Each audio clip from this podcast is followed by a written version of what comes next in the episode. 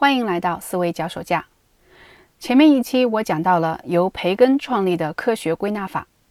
归纳对于我们的用处是不言自明的，它告诉我们新的知识。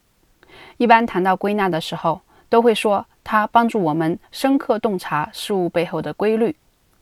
但是，当我们这样说的时候，其实是做了一个很大的假设：我们的世界是有规律的。那么，我们怎么知道这个假设是真的呢？我们怎么知道我们的世界是有规律的？早在两百多年前，苏格兰的哲学家大卫·休谟就讨论过这个问题。这个问题在科幻小说《三体》里面被描写的最为形象。《三体》里面有一个农场主假说，说一个农场里面有一群火鸡，农场主每天中午十一点来给他们喂食。火鸡中的一名火鸡科学家观察这个现象，一直观察了近一年都没有例外。于是他发现了一个伟大定律：每天上午十一点就有食物降临。他向火鸡们公布了这个定律，但是马上感恩节到了，这一天上午十一点食物没有降临，农场主进来把他们都捉去杀掉了。另一个场景是小说的主人公刚刚来到虚拟的三体世界里面，在阴森寒冷的长夜中徒步跋涉，一边冻得瑟瑟发抖，一边满怀期待地说：“太阳出来就会暖和些的。”同行的人把眼一翻，反问道：“你是怎么知道的？”这其实就是著名的休谟问题，也就是。如何为归纳推理本身的有效性进行辩护的问题？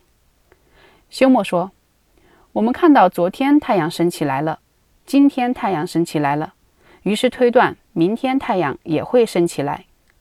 可是这样的推断在理性上是找不到确定的根据的，因为这是对未来做出推断，而任何基于经验的论证都只能基于过去的经验，我们是没有办法经验到未来的。”所以这些推断都是建立在未来与过去相似这个假设之上的。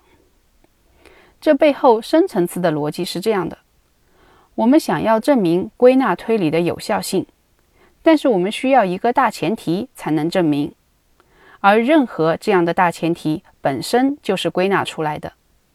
如果我们使用这个大前提，那么就是首先假设了归纳逻辑的有效性。然后再来证明归纳的有效性，所以任何想要证明归纳推理有效的论证，都不可避免的是循环论证。休谟从根本上揭示了我们无法确定的证明归纳推理本身的有效性，这才是其深刻性所在。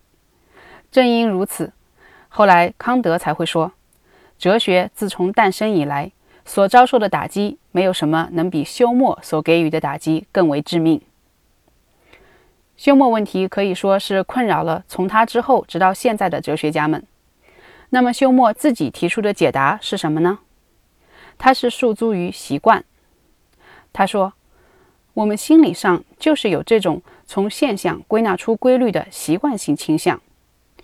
我们头脑中的观念之间存在各种各样的连接。”这些连接是靠下面这三种最自然的方式建立起来的。第一种方式是相似，如果两个东西相似，我们自然就会从一个想到另一个，比如从弯弯的月牙想到小船。第二个呢是时间或空间上的接近，经常在一起的两件事物会让我们从一者想到另一者，比如看到医生就会想到护士。第三个呢，就是原因和结果，比如太阳照耀和衣服干了，我们觉得是太阳照耀导致了衣服被晒干。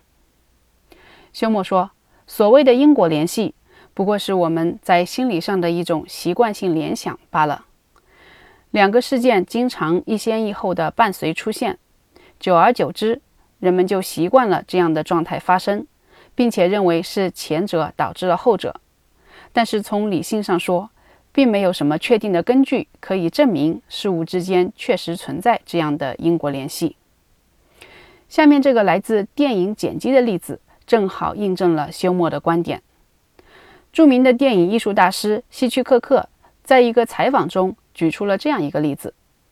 他展示了两组镜头，在第一组镜头中，首先一个画面是希区柯克眯着眼睛注视着远方，然后镜头切换到一位母亲带着她的孩子在草地上玩耍，然后镜头又回到希区柯克的脸上，这时候他面露微笑。这组镜头给你的印象是这样的：他是一位善良的、有爱心的老人，然后。他展示了第二组镜头，开头是一模一样的，希区柯克眯着眼睛注视着远方，但是中间那个妈妈和孩子在草地上玩耍的镜头被替换成一名穿着比基尼的妙龄少女躺在草地上晒太阳，然后镜头又切换到与先前一模一样的希区柯克面露微笑的表情，然后他问：“现在你看到了什么？”你看到了一个色眯眯的老头。在第二组镜头中，我们为什么认为在比基尼少女之后的那个希区柯克的微笑是色眯眯的微笑呢？那是我们对两个镜头所表现的画面之间的因果关系做出了诠释。这两者之间的联系是我们加给对象的，而并不是对象之间真正的关系。对象其实只是一组连续的镜头。我们这种习惯性的联想，也正是电影中蒙太奇技术的心理基础。所以，总结一下休谟问题：休谟提出的问题是，我们怎么能够知道我们的世界是有规律的？他的回答是，我们并不能知道。所谓的规律，是指对象之间的恒常联系，而我们并不能够证明客观对象之间存在这样的联系。我们只是根据心理习惯而假设了是有这样的联系的，这甚至是一个有一点悲观的回答。小说《三体》中的另一个比喻——射手假说，更能传达出这层意思。他是说，有一名神枪手在一个靶子上每隔十厘米打一个洞，设想这个靶子的平面上生活着一种二维智能生物，他们中的科学家在对自己的世界进行观察之后。发现了一个伟大的定律：每隔十厘米必然会有一个洞。他们把这个神枪手一时兴起的随意行为看成了自己世界中的铁律。在上面一期，我介绍了培根的科学归纳法。培根就是那个说出“知识就是力量”的人。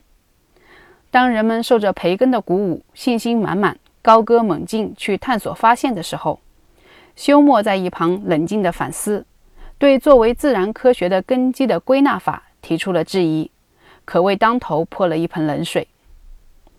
我们普通人不必像哲学家那样操心自然科学的根基问题。休谟对归纳法的质疑，对我们的实际的意义是，让我们意识到所俗称的知识并不是真理，而是一种在不断进化的动态信念，它是可错的。是需要在不断的实验和观察的基础上进行修正的。当我们自己进行归纳时，要对归纳得出的结论保持谨慎的态度，不要用一种确定无疑的眼光来看待结论，而是转而用概率的眼光来看待它，并且努力寻找确信程度更高的结论。这里是思维脚手架，我们下次再见。